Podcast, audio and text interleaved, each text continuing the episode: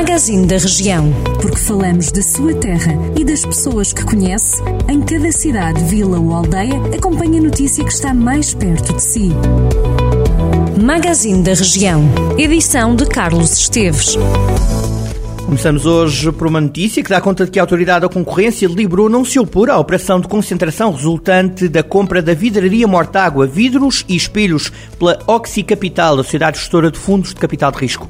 Num aviso publicado na internet, a Autoridade da Concorrência diz ter deliberado adotar uma decisão de não se opor à operação de concentração por considerar que esta operação não é suscetível de criar entraves significativos à concorrência efetiva nos mercados. Vamos até nelas para dizer que Rui Almeida está de saída do comando técnico do ABC. Num texto publicado nas redes sociais, o treinador escreve que se fecha um ciclo de sete anos com muitos desafios, conquistas, naturalmente momentos menos bons, mas sobretudo de grande aprendizagem. Rui Almeida refere que deixa o ABC de nelas por razões pessoais, com certeza de ter cumprido sempre com os objetivos que foram propostos. Agora em Penedono, dizer-lhe que no Auditório Municipal do Cinefórum vai acontecer um espetáculo de Natal no próximo domingo, dia 12 de dezembro. Este concerto de Natal do município tem a participação da Orquestra Clássica do Centro.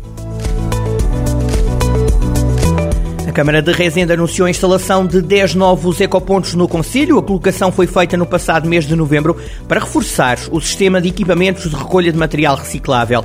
Os ecopontos foram distribuídos pelas povoações de Felgueiras, Miumães, Rezende, São Cipriano, São João de Fontoura, São Martinho de Mouros e São Romão.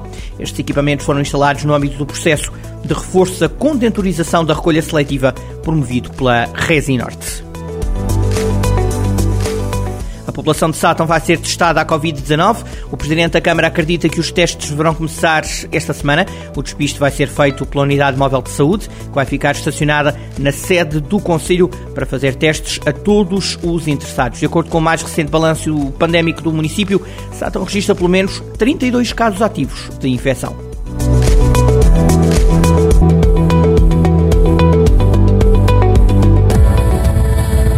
Jornal do Centro, a rádio que liga a região.